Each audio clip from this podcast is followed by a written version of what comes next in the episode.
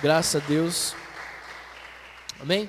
Abra sua Bíblia, no, tem, vai aparecer aqui atrás, mas Salmos 121, versículo de 1 a 8. Esse não tem?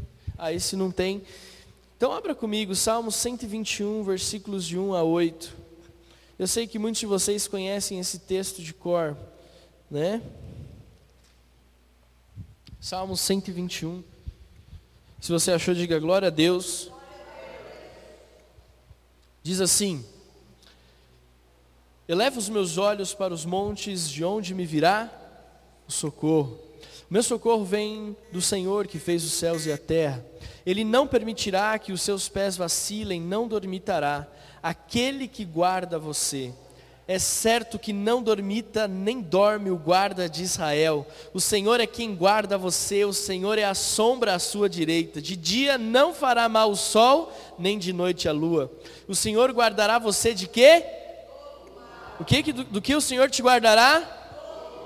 Guardará a tua alma. O Senhor guardará a sua saída e a sua entrada desde agora e para sempre. Amém. Você pode aplaudir ao Senhor? Esse não é o texto da mensagem que eu quero compartilhar hoje com você, mas esse é o texto que eu quero usar para trazer paz ao seu coração. Querido, nós não podemos nos deixar levar por histeria, nós não podemos nos deixar levar por nenhum tipo de, de, de, de é, palavras de maldição. Nós estamos num tempo difícil, estamos. Estamos numa crise é, é, por conta desse vírus, estamos. A economia está quebrada, a situação não está fácil, não só aqui no Brasil, mas em todos os países do mundo praticamente. Mas nós, como embaixadores, escute o que eu vou falar, você é um embaixador do céu aqui na terra.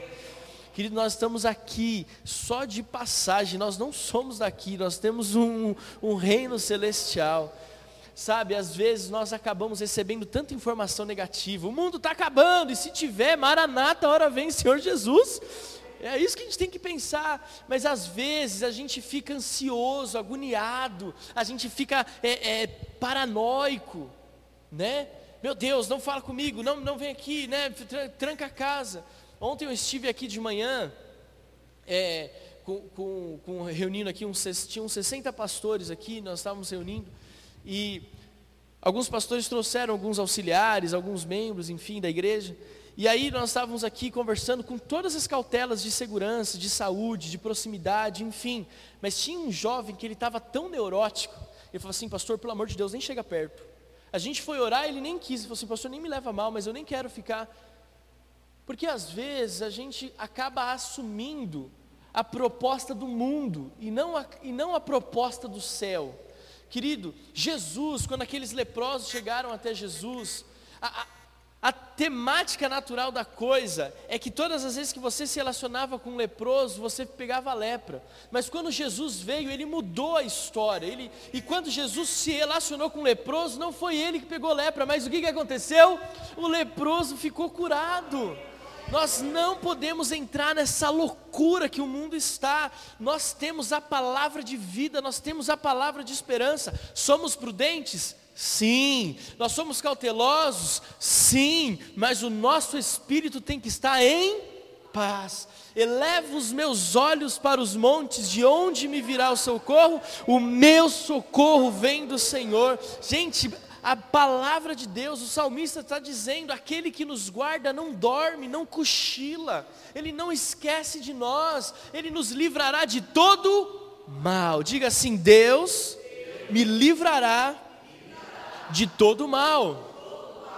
Então eu não quero que você seja levado por nenhum vento de, de, de histeria. Essa é a palavra que eu estava querendo lembrar. Não seja levado por nenhum vento de histeria, não, não faça isso. Seja um pacificador. Diga assim: Eu sou um pacificador. Gente, no seu condomínio as pessoas vão ficar tão histéricas, elas não se veem mais, elas só querem falar do coronavírus. Muda o assunto fala de outra coisa, fala sobre paz, ministra Jesus. Amém? Quando no seu trabalho, no seu trabalho, se você ainda vai ter que trabalhar, se você não vai fazer home office, que você possa ali compartilhar Jesus com as pessoas, muda o assunto, fala de outra coisa. sabe, não vamos deixar o nosso coração como filhos de Deus tribulado. Eu quero liberar essa unção sobre a sua vida nessa manhã, em nome de Jesus. Feche teus olhos, põe a mão no teu coração. Confie no Senhor, tenha paz, o Senhor cuida de você, o Senhor te protege, o Senhor está contigo todos os dias. Senhor, nós oramos nessa manhã como igreja no Brasil, como embaixadores do reino de Deus. E a nossa oração, ela tem dois objetivos específicos. Primeiro, traga paz ao nosso coração nesse momento de histeria, de tribulação. Traga paz, Pai que esse salmo possa nos trazer a revelação de que o Senhor está ao nosso lado, que o Senhor não dorme, o Senhor não cochila, que o Senhor, Deus, não tira os olhos de nós, que o Senhor nos guarde e nos livra de todo mal. Deus, que nós possamos ter paz, mesmo em meio à guerra, como a tua palavra define, nós teremos paz. Outro ponto, Deus, que eu quero orar é pela nação brasileira e pelo mundo. Quantas pessoas, eu mesmo tenho um irmão meu lá na Europa, no epicentro desse, desse vírus, mas eu tenho tanta paz que o Senhor cuida dos meus. Eu quero pedir, Deus, que o Senhor cuide. Nós temos aqui também, Deus, a, a filha do Eli, da Luz, que está lá na Europa também. Pai, cuida dela. Nós temos, Senhor amado, amigos nossos, pedimos, protege-nos, Senhor. Sustenta-nos, Deus. Pai amado, que nós possamos ver, Senhor amado, nesse tempo de crise crise, a manifestação da tua glória, que a glória do Senhor encubra a terra, que a glória do Senhor cubra a terra, essa é a nossa oração, Pai. Te pedimos, abençoa-nos, Deus, cuida de nós, Espírito Santo de Deus, que o Senhor nos use para abençoar o mundo, Deus amado, que a igreja no mundo possa usar esse momento para profetizar e para abençoar e para levar o evangelho da salvação, e nós já declaramos que praga alguma chegará à nossa tenda, em nome de Jesus. Amém, amém. Aplauda ao Senhor.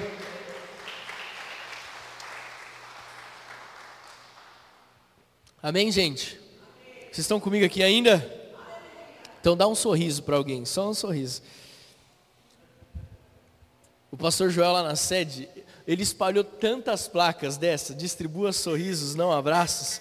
Meu Deus, a gente só está assim, ó. Mas vamos lá. Eu quero falar com você na terceira mensagem da série Eu Amo Pessoas. Diga, eu amo pessoas. O tema da mensagem de hoje é as evidências do amor. Amém? E eu sei que na sua cabeça já veio aquela música, né, do Chitãozinho Chororó, né? Evidências, né? Chitãozinho Chororó, Zé de Camargo e Luciano, não sei.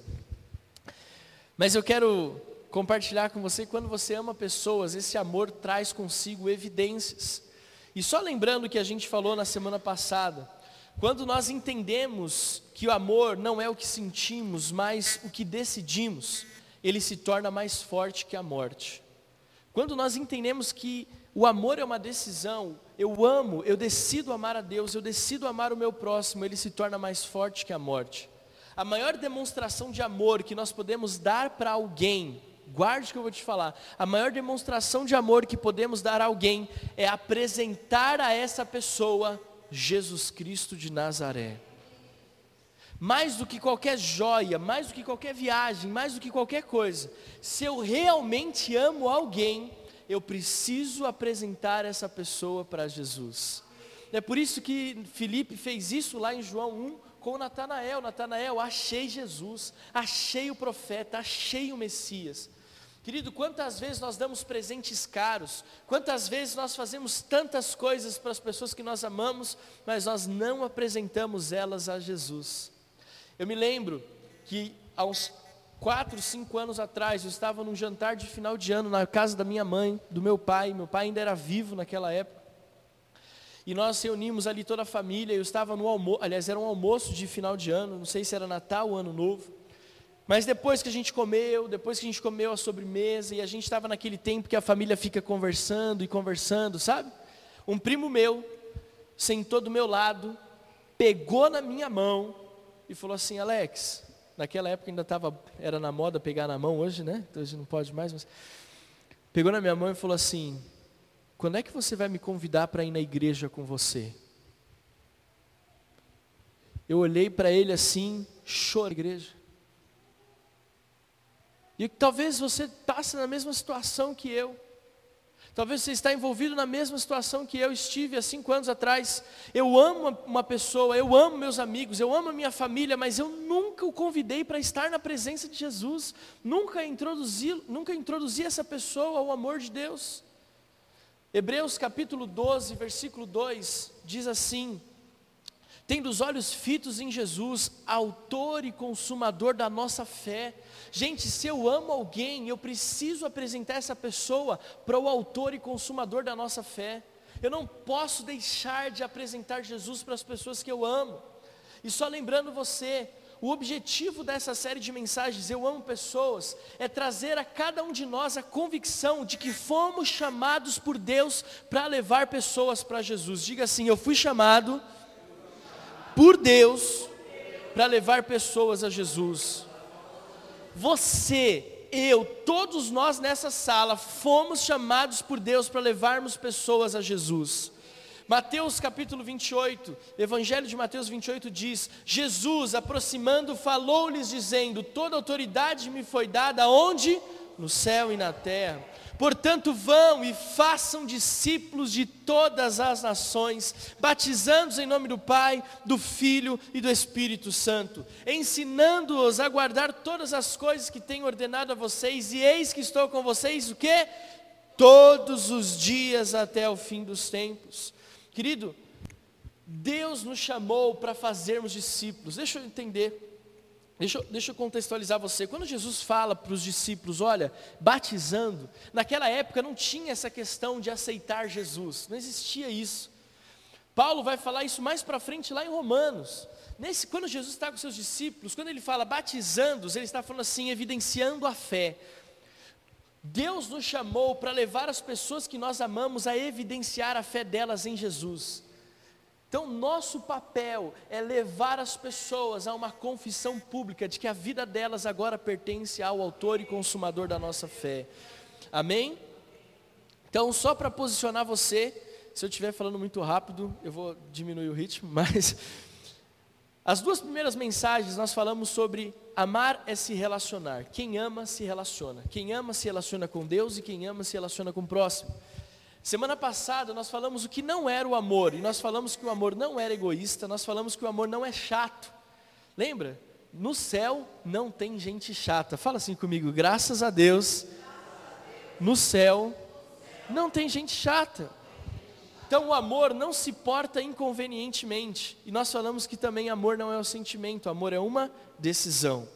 E hoje o que eu quero falar com você foi testificado na quarta ou na quinta-feira.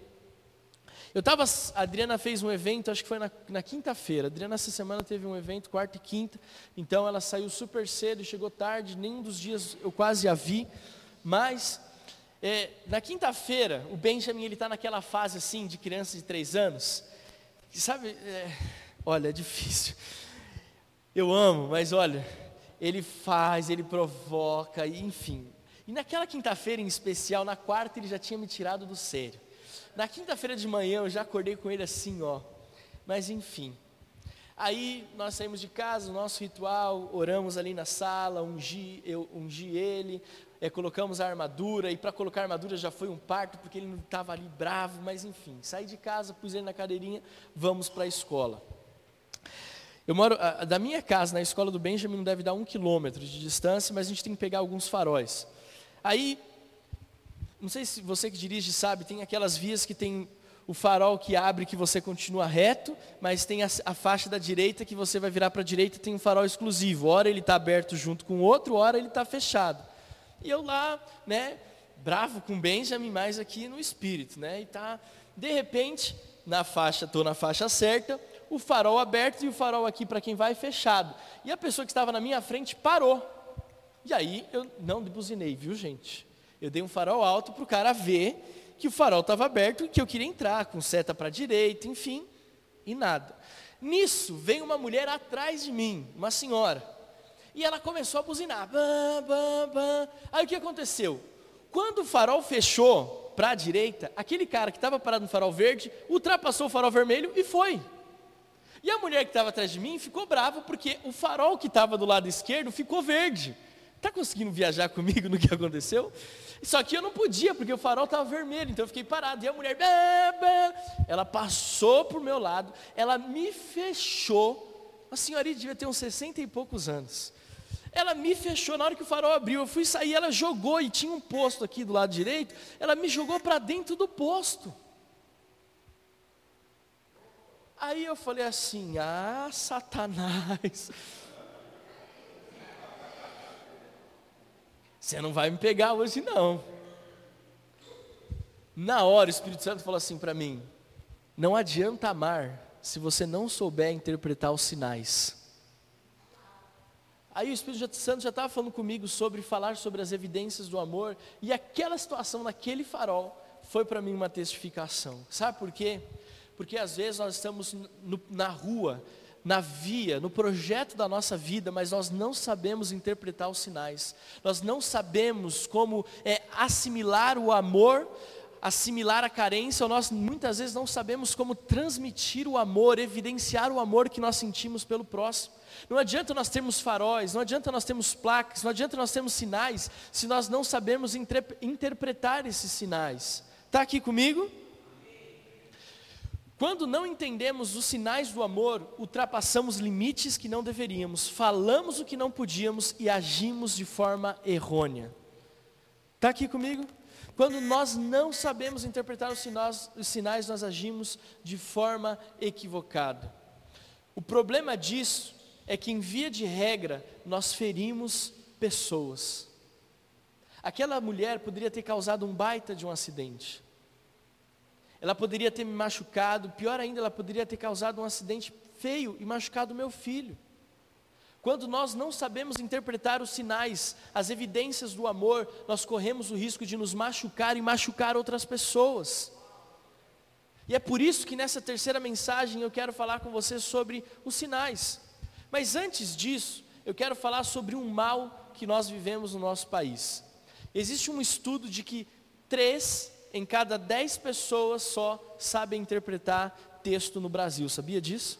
O brasileiro tem uma dificuldade enorme de interpretação de texto. Põe para mim na tela, por favor, Alvinho, aquilo lá que eu quero. Ó, o anúncio é o seguinte: Oi, meu nome é André e eu vou vender bolo de cenoura hoje, das 14 às 17 horas. Cada fatia custa cinco reais. Interessados podem entrar em contato pelo telefone Aí quais são as perguntas das pessoas? O bolo é de quê? Quanto custa? Posso pegar às 18? Como faz para comprar? Eu estava vendo uma reportagem de, gente, isso a gente seria cômico se não fosse trágico. Um discípulo meu, há uns anos atrás, mandou um vídeo de um pastor lá no Nordeste que ele cometia adultério, ele dormia com as irmãs da igreja casado. Ele tinha mandado ele adulterar. E aí, ele estava dando entrevista, e aí, a Bíblia fala, estava escrito assim: toma, uma, toma a mulher adúltera, e ele não sabia ler, porque tinha uma vírgula. Toma a mulher, vírgula, adúltera, e estava falando o que fazer com uma mulher pega em adultério.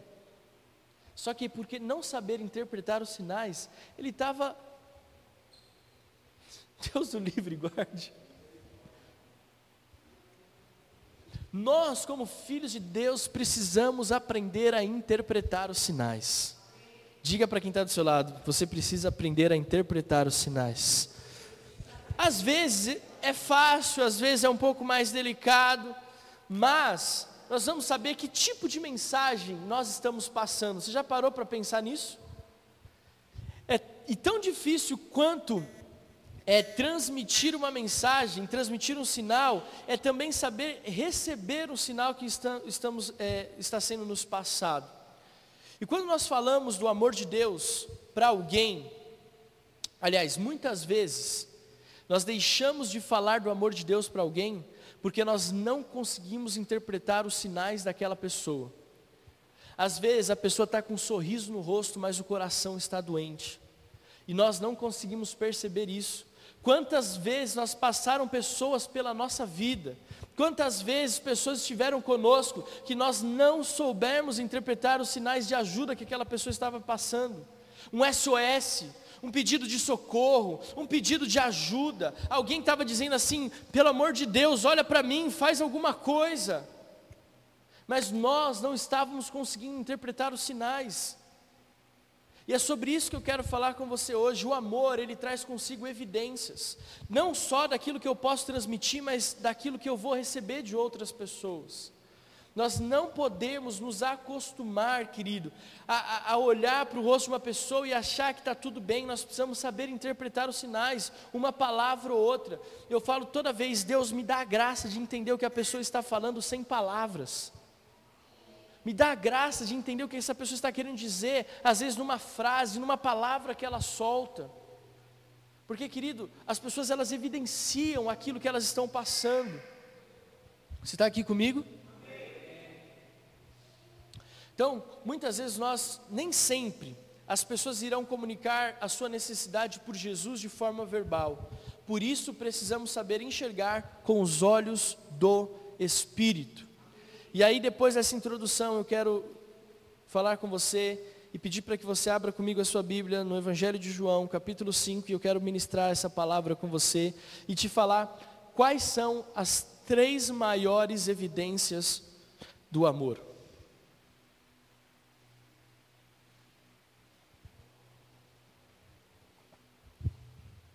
Essa mensagem está sendo gravada e depois nós vamos ter, poder ter acesso a ela, como sempre, nas nossas é, no nosso Spotify, no SoundCloud, também no Apple Podcast.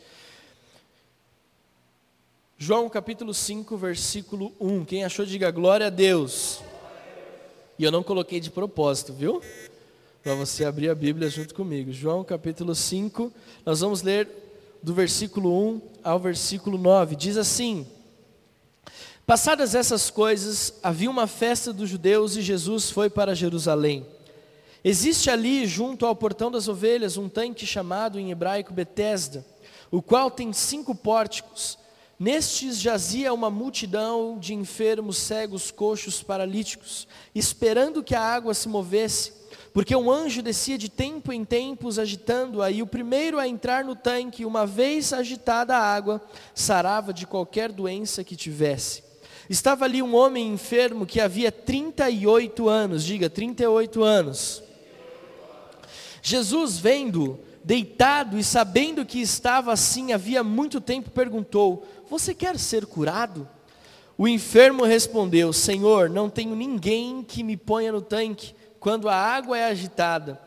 Quando tento entrar, outro enfermo chega antes de mim. Então Jesus lhe disse: Levanta-te, pega o seu leito e ande. Imediatamente o homem se viu curado e, pegando o leito, começou a andar e aquele dia era sábado. Por isso os judeus disseram ao que tinha saído, tinha se, aliás, só até o 9. Imediatamente o homem se viu curado e pegando o leito, começou a andar e aquele dia era sábado. Feche os teus olhos mais uma vez. Pai, nós queremos saber interpretar os sinais do amor, compreender as evidências desse amor na nossa vida, mas também na vida do nosso próximo. Pai, que essa palavra que esse texto do Evangelho de João possa servir de parâmetro e mudar a história da nossa vida, não somente nessa manhã, mas todos os dias a partir de agora. É o que nós pedimos em oração, em nome de Jesus. Amém. Amém? Três sinais, três evidências do amor. A primeira delas, o amor entende a necessidade do outro. Quem ama entende a necessidade do outro. Querido, nós precisamos prestar atenção no que as pessoas que estão à nossa volta estão precisando, estão necessitadas. Jesus, quando entrou por aquela porta, Jesus, quando chegou naquele tanque, Jesus percebeu a necessidade daquelas pessoas. Veja, Jesus foi específico. Ali tinha cegos, ali tinha coxos, ali tinha paralíticos. Jesus, ele entrando naquele tanque, Jesus entrando ali pela porta das ovelhas, ele percebeu a necessidade daquelas pessoas. Quantas vezes nós entramos e saímos, quantas vezes nós chegamos na casa nossa, dos nossos familiares, quantas vezes nós nos reunimos com os nossos amigos, mas nós não conseguimos prestar atenção nas necessidades das pessoas. Nós nos contentamos com aquilo que as pessoas nos transmitem e nos falam. Querido, dificilmente você vai perguntar para alguém que está com o coração contrito se está tudo bem, e ela vai dizer: não, não está tudo bem é quase que automático essa resposta: não, está tudo tranquilo, está tudo bem, vai tudo bem. Dificilmente as pessoas vão evidenciar, com muito custo, elas fazem isso com as pessoas que elas têm muita intimidade, mas em via de regra, ninguém vai se abrir assim de uma hora para outra. Nós é que precisamos saber interpretar os sinais que aquelas pessoas estão passando, quais são as necessidades delas. Querido, nós servimos a um Deus que testifica, nós servimos a um Deus que fala. Coloca o joelho no chão, experimenta isso, Deus. Com o joelho no chão, Deus, eu tenho família, eu tenho amigos, eu quero que o Senhor fale no meu coração qual é a necessidade deles agora, Pai. Então nós precisamos nos preocupar, nós precisamos olhar nos olhos uns dos outros e falar: Senhor, qual é a necessidade desse meu irmão? E muitas vezes nós paramos e pensamos que necessidade é, é, é, recurso financeiro. Ah, o mais necessitado é aquele que não tem comida, é aquele que não tem dinheiro, é aquele que não tem onde morar. Gente, eu conheço muitas pessoas com muito dinheiro que são, assim, pessoas miseráveis, que têm muitas necessidades. Quando paramos para observar o nosso irmão, iremos perceber que suas necessidades são um sinal para a manifestação do poder de Deus. Quando nós começarmos a entender qual é a necessidade dos nossos irmãos, aquela necessidade é a porta de entrada para o poder do Espírito Santo na vida daquela pessoa. Quando nós, o Edson, semana passada, nós entregamos uma cesta, ele compartilhou comigo, fiquei tão feliz. E ele falou, pastor, eu amo isso, porque não é só o alimento físico, é João 6,51, aquele que comer do pão da vida nunca mais terá fome. Querido, quando, quando, nós entregamos uma cesta, nós estamos entendendo aquela necessidade, nós estamos entendendo que aquela pessoa tem fome de comida, mas aquela comida que nós damos é a porta de entrada para falarmos da comida dos céus. Quando Jesus fala, se você dá de beber a um desses pequeninos, você está fazendo como se estivesse dando de beber a mim. Ou seja, quando nós atendemos a necessidade do nosso irmão, nós estamos abrindo uma porta grandiosa para a manifestação do poder de Deus, de cura, de libertação, mas acima de tudo de salvação. Diga assim comigo: o amor entende a necessidade do meu irmão. Se nós olharmos ao nosso redor, iremos conseguir diagnosticar quantas pessoas com necessidades nós temos. Jesus diz, e aí eu quero dizer para você algo. Olha só, viaja comigo nesse texto. Lá, Jesus, Jesus, ele entrou pela porta das ovelhas. Gente, quando estava fazendo essa mensagem, Deus falou tanto comigo. A Bíblia diz que tinha uma multidão naquele lugar, sim ou não? Nós acabamos de ler, tinha uma multidão. A multidão estava olhando para onde? Para o tanque. A multidão estava olhando muitas vezes para o céu, a multidão estava esperando um anjo, a multidão estava esperando a água se mover, mas a salvação entrou por onde? Pela porta a salvação entrou pela porta. João 10, 9 diz: Eu sou a porta, se alguém entrar por mim será salvo, entrará, sairá e achará pastagem. Gente, quantas vezes as pessoas que nós conhecemos, que nós amamos, que estão passando por necessidades, estão olhando para a religião, estão orando, olhando para uma pessoa, estão olhando para dogmas, para paradigmas, mas Jesus, ele não é religião, Jesus não é um paradigma, não é um dogma, Jesus, ele é a porta. Se alguém entrar por essa porta, encontrará pastagem. Isso fala que muitas vezes as pessoas necessitadas, elas tendem a olhar para o lugar errado. As pessoas que estão passando psicólogo tendem a olhar para medicamentos, tendem a olhar para tantos lugares, mas dificilmente olham para Jesus. Até dentro da igreja evangélica, quantas vezes nós estamos na igreja por religiosidade? Quantas pessoas estão no culto, mas nunca entraram pela porta? Estamos com os nossos olhos no lugar errado. E aí nos decepcionamos com lideranças, nos decepcionamos com pastores, com denominações. Mas, querido, nós precisamos olhar para a porta. Eu fico imaginando Jesus entrando, e aí eu sou muito assim, eu sou muito com uma imaginação muito fértil. Jesus entrando ali por aquela porta, e vendo aquela multidão olhando para o lado, e Jesus pensando: se eles soubessem quem está aqui, se eles soubessem quem está aqui, eles tiravam os olhos do tanque. Gente, esse tanque de Betesda é símbolo de religiosidade, de idolatria. Aquele homem paralítico estava lá há 38 anos sem receber nada. Pessoas às vezes estão na igreja, pessoas estão procurando cura para suas doenças em lugares que não encontraram até hoje, mas a resposta está na porta, está em Jesus. Pessoas que não têm necessidades de paz, de amor, de reconciliação com seus filhos, pessoas que têm necessidade de cura física e emocional, pessoas que têm necessidade de restauração do casamento, de liberar perdão, de vencer o pecado. Mas essas pessoas com essas necessidades, muitas vezes estão olhando para o tanque, para um anjo, para a religião, e Jesus está aqui, ó, entrando pela porta das ovelhas. Gente, isso é muito poderoso. Pessoas que têm necessidade nos dias de hoje, geralmente não estão olhando para o lugar certo. Quem ama, entende a necessidade do seu irmão e sabe comunicar que o único que pode resolver a situação é Jesus. Então, repita assim comigo: a primeira evidência do amor é prestar atenção nas necessidades. Vocês vão falar mais forte, amém? Vocês estão cheios de vida aí, em nome de Jesus. Segunda, e já estamos encerrando, indo para o final. Segunda evidência do amor é chegar perto. Diga assim: eu preciso, eu preciso chegar perto.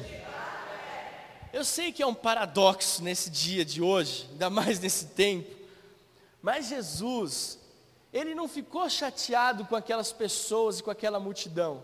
Jesus olhou para a necessidade daqueles homens e se aproximou deles. Uma coisa é você saber o que a pessoa precisa, outra coisa é você se aproximar dela. Quantos sabem das necessidades do mundo, mas nunca se aproximam das pessoas para sanar essa necessidade? Não dá para a gente evidenciar o amor apenas entendendo as necessidades, nós precisamos nos aproximar. Um sinal do amor é a proximidade. Eu amo a Adriana e eu amo ficar perto dela. A Adriana, ela tem um negócio assim que ela é calorenta, ela tem a pele muito sensível. Ela não era aquela pessoa que gosta muito de abraço, de beijo, essas coisas. Mas eu não estou nem aí. Eu me preocupo com isso, porque eu amo.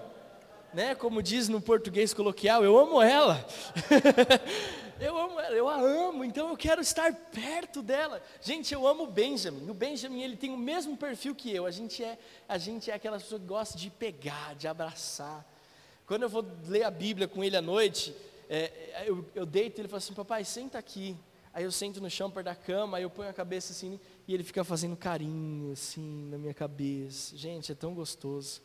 Aí às vezes ele vira de costas assim e fala: Papai, faz um carinho nas minhas costas. Eu falo: Faço, filho. Porque quem ama quer estar perto, quer andar de mãozinha dada no shopping.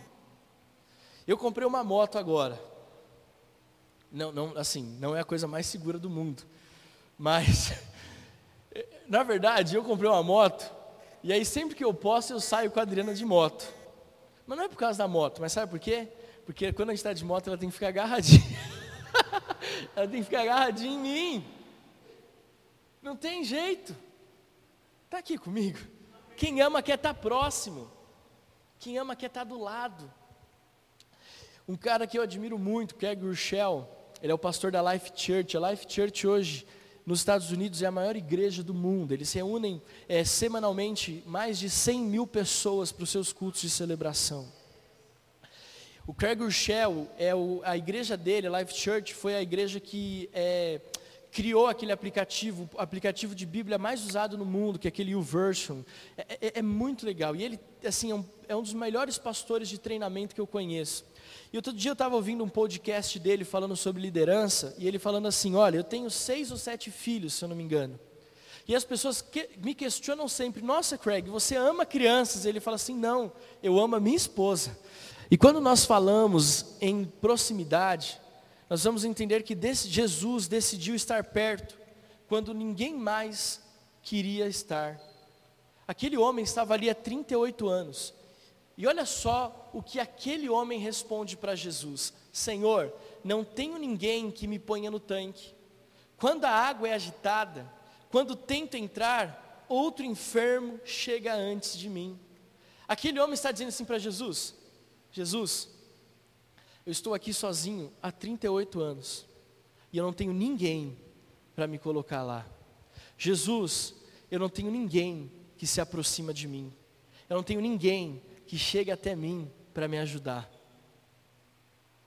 As pessoas, elas têm necessidades. O que elas não têm são cristãos que estão dispostos a dar a mão.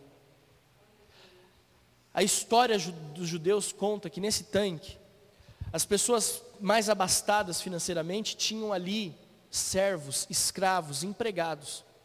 E esses empregados os colocavam mais perto do tanque. Na história, é, nem sempre, não existe uma clareza a respeito da evidência de um milagre genuíno em relação ao tanque de Bethesda, amém? Porque alguém poderia jogar uma pedra, alguém poderia cair sem querer e as pessoas achavam que era um anjo e ficava aquela bagunça. Por isso que eu digo para você que esse tanque representa a religiosidade. O que, que nós temos que fazer com as pessoas que nós amamos? Nós temos que nos aproximar delas e falar: olha, a resposta não está ali, a resposta está em Jesus. Só que nós só vamos conseguir fazer isso se nós nos aproximarmos das pessoas. Muitas vezes as pessoas se sentem mais uma no meio da multidão, as pessoas sentem mais uma só no meio de milhares e milhares de pessoas. Lá na, na nossa igreja sede, nós, uma das coisas que a gente mais ouve é a seguinte: ela diz assim, pastor, mesmo num culto com centenas e centenas de pessoas, eu não me sinto mais um no meio da multidão. E aqui eu quero que vocês sintam a mesma coisa. Não importa quantas pessoas nós tivermos aqui, 100, 200, 300, 500, você nunca vai ser mais um no meio da multidão. Primeiro, porque Jesus está sempre olhando por você. E segundo, a minha oração com a Adriana é para que nós possamos servir você sempre que, que, que você precisar estar sempre próximo de você. É por isso que eu te mando muita mensagem no WhatsApp. É por isso, essa semana eu nem mandei mensagem para vocês no individual, para vocês não ficarem bravos comigo, amém? Mas eu me lembro que na minha faculdade eu tive uma matéria chamada fotografia.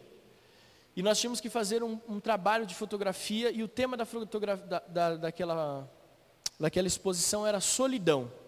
E aí reunimos o nosso grupo e nós decidimos então que o nosso trabalho seria baseado em pessoas que se sentem sozinhas em meio à multidão. E aí nós fizemos então o seguinte, nós, só nós íamos em lugares lotados. Então nós entramos em contato com o metrô, assessoria, e nós fomos à Praça da Sé, dia de semana, cinco e meia da tarde, para tirar foto. E aí, nós, a fotografia tem várias técnicas, mas nós reduzimos a velocidade do obturador, colocamos uma pessoa estática no meio do, do, da, da plataforma, e ela estava encostada numa pilastra, assim, no meio da plataforma, parada. As pessoas saíam do metrô, do vagão, daquele jeito que você já pegou o metrô para as 6 horas da tarde, correndo, e a pessoa ficou parada. Quando você tira a fotografia com o obturador é, é, em baixa velocidade, todas as coisas que estão em movimento, elas ficam é, como se fosse um borrão, desfocadas, e ficam assim como se fosse um, um raio. Só que o que está parado sai nitidamente. Aí o que, que nós é, é, capturamos que mesmo cercado de pessoas, em lugares mais é, é, é, cheios de gente, ainda assim é possível se sentir sozinho. Sabe o que aconteceu?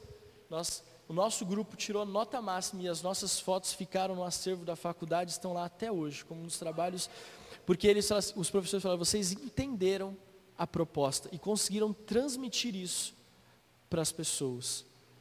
Porque muitas vezes é possível se sentir sozinho mesmo em meio multidão. A Bíblia fala que aquele homem estava cercado de pessoas, mas ainda assim ele disse: Eu estou sozinho, não tenho ninguém que me coloque lá. Quantas pessoas nós amamos estão sozinhas e ninguém chega perto. Gente, nós vamos mudar isso. Diga assim: quem ama se aproxima do seu amado. Se, se aproxima do cheiroso, daquele que tem CC, se aproxima de quem é bonito, de quem é feio, se aproxima de quem te magoou e de quem você magoou, se aproxima de corintiano, de palmeirense, não tem problema.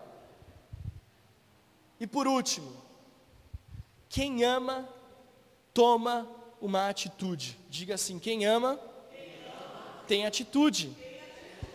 Porque Jesus olhou a necessidade daquele homem, Jesus se aproximou dele, mas Jesus falou assim: Ó, oh, cara, estou aqui perto, dá um abraço. Não, Jesus curou aquele homem. Jesus agiu. A igreja brasileira, eu e você, precisamos agir para levar o amor de Deus a outras pessoas. Jesus disse para aquele homem: levanta-se, pega o seu leito e anda. E imediatamente o homem se viu curado, pegando o leito, começou a andar. Quando eu é, amo as pessoas, eu tenho atitudes de quem ama. Jesus não se importou com o que as pessoas iam pensar, porque a gente tem muitas restrições. Uma das coisas que o texto enfatiza em João é que aquele dia era o quê? Sábado. Sábado não se pode fazer nada na lei dos judeus. E Jesus fez questão, é, é, João fez questão de registrar que aquele milagre que Jesus operou foi num sábado. Quantas vezes nós colocamos restrição? É longe, a pessoa ela tem cara feia, eu não sei se eu consigo. Jesus não se importou com a multidão, Jesus não se importou que era sábado, Jesus agiu. Eu aprendi na minha vida como pastor que eu preciso agir. Eu já estou terminando, prometo. Dia 31 de dezembro, último dia do ano, eu podia estar com a Adriana, com o Benjamin, desfrutando de um descanso, afinal trabalhei todos os dias do ano. Poderia estar envolvido ali com, tanta, com a minha família, em tantas coisas que eu gosto de fazer. Mas nós tínhamos no final do ano uma fundadora da nossa igreja que estava internada na UTI. E no último dia do ano, logo que eu acordei, eu falei para Adriana, amor, eu vou lá visitar a Dona Eunice, eu, eu entendo, eu sinto no meu espírito que eu, eu preciso ir lá hoje. Ela sabia que era algo espiritual, ela nem questionou, falou, amor, mas hoje é dia 31. Por isso que é bom você casar com mulheres que são ligadas no espírito, amém? e aí, me arrumei, liguei para o apóstolo Joel e falei assim, paizão, eu estou indo lá visitar a dona Eunice. Ele falou assim, então espera aí que eu também estou me arrumando, eu passo na sua casa e a gente vai junto. Querido, nós fomos lá no dia 31 de dezembro, pela manhã, por volta das 11 horas. Nós oramos com ela, cantamos com ela, ficamos ali um tempo com ela nos despedimos dela e da família que estava lá, as duas filhas e o genro, e saímos. 40 minutos depois, eu estava no supermercado fazendo algumas compras com o apóstolo Joel para o jantar de fim de ano. A filha dela me liga e fala assim: Pastor Alex, a minha mãe acabou de falecer. A minha mãe descansou no Senhor. Pastor Joel olhou para mim, eu olhei para ele, ele disse assim: ainda bem que nós não colocamos barreiras para servir ao Senhor. Querido, pode ser a última hora, pode ser o último minuto. Olha para quem está do seu lado e diga assim: quem ama, toma atitudes. Fica de pé no seu lugar em nome de Jesus. Ô oh, Jesus, eu não queria encerrar, mas eu falei que ia ser mais rápido, mas tem tanta coisa que eu queria falar. Sinto que o Espírito Santo está agindo na nossa vida nessa série de mensagens. Lembra? Esse objetivo, o objetivo dessa série de mensagens é para que nós possamos entender que nós precisamos levar pessoas a Jesus. Pastor, quais são as ações que sinalizam o meu amor? Primeira delas, ore pelas necessidades das pessoas que estão próximas a você. Segundo, haja de forma que você vai ajudar material e fisicamente aquela pessoa se houver necessidade. Se é recurso financeiro você pode ajude, se é cesta básica você pode ajude, se é roupa você pode ajude, se é pegar uma pessoa doente e levar no hospital, se você pode fazer, faça. Não deixe de ajudar as pessoas. Terceiro, ação de quem sinaliza o amor, a terceira é falar do plano de salvação. Eu vou trazer semana que vem um presente para cada um de vocês, para vocês levarem com vocês para onde vocês forem. É um cubo de evangelismo onde você fala para as pessoas o plano de salvação. Querido, você precisa falar para as pessoas que elas são filhas de Deus. Mas para que isso se torne uma realidade, elas precisam entender que o pecado as separa de Deus. O que é pecado? É tudo que eu faço que não agrada ao Senhor. Mas Deus nos amou tanto que por meio da cruz criou uma ponte que nos religa de volta ao Pai. Isso é o plano da salvação. Agora, o que, que eu preciso fazer então para seguir esse caminho? Você precisa confessar Jesus como Senhor e Salvador da sua vida, se arrepender dos seus erros e viver em novidade de vida, e aí nós viveremos a luz, nós veremos no amor de Deus. Eu vou trazer esse cubo, mas querido, você precisa falar do plano de salvação. Romanos 3 diz: todos, todos pecaram e carecem da salvação e da glória de Deus. Querido, em quarto lugar, procure se aproximar, marcar reuniões, cafés, pizza. Agora, na época do coronavírus, faz nem que seja por Skype, mas procure estar em contato com pessoas, procure se relacionar, convide pessoas para sua casa, vá na casa de pessoas. A minha oração, e a Adriana sabe, a minha maior oração, eu queria ter tempo para poder ir na casa de todo mundo, para poder estar com todo mundo, é, é, é assim que eu queria. Eu queria receber todo mundo na minha casa. Eu queria ir na casa de todo mundo. Gente, eu amo me relacionar com pessoas, e não só crente, viu? Você tem que ir na casa de quem não é crente também. Você, você sabe que as pessoas às vezes não aceitam Jesus? Porque depois que você se converteu, você nunca mais foi na casa do seu tio, da sua tia, da sua avó. Nunca visitou mais um parente, um irmão. Aí as pessoas não vão ver Jesus em você, nem em mim. Nós precisamos ter contato com as pessoas. Outra forma de agir é compartilhar o seu testemunho sempre que você puder de forma acolhedora. Querido, aonde eu vou, não importa aonde eu vá, eu para falar do amor de Deus. Quando eu viajo de avião, quando eu pego um Uber, quando eu pego um ônibus, qualquer coisa que eu faço, eu falo, Senhor, quem que o Senhor quer que sente do meu lado? Porque eu vou falar do meu testemunho para essa pessoa eu vou falar. Nós estávamos voltando de viagem, eu e Adriana, sentados ali na espera para embarcar. Aí uma senhora olhou para nós e falou assim: Nossa, vocês são tão bonitos juntos. Eu falei assim: Obrigado, é Jesus. Aí ela falou assim: Nossa, vocês estão começando a vida agora? Eu falei: Não, nós já temos um tempo de casado e tal. E, e mas é, é, você já tem filhos?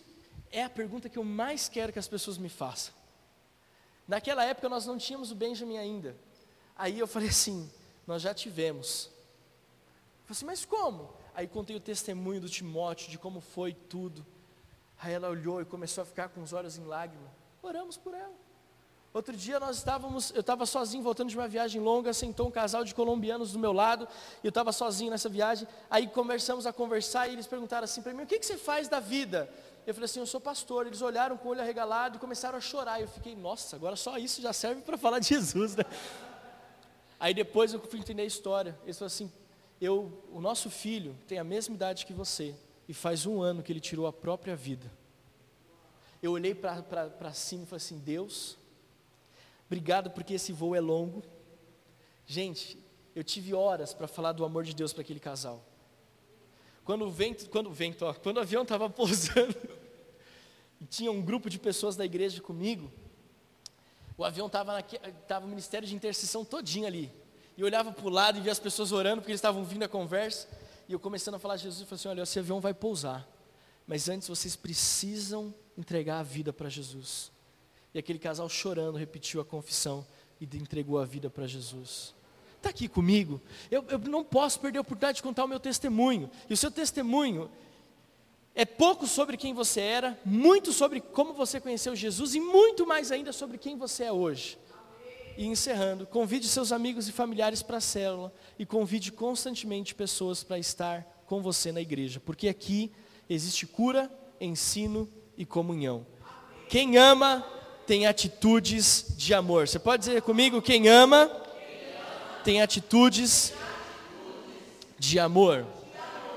Nós encerramos Romanos essa semana. Romanos 13 diz: Pois estes mandamentos, não cometa adultério, não mate, não furte, não cobice, qualquer outro mandamento que houver, todos se resumem nesta palavra: ame o seu próximo como você ama a si mesmo. Feche seus olhos, coloque a mão no seu coração.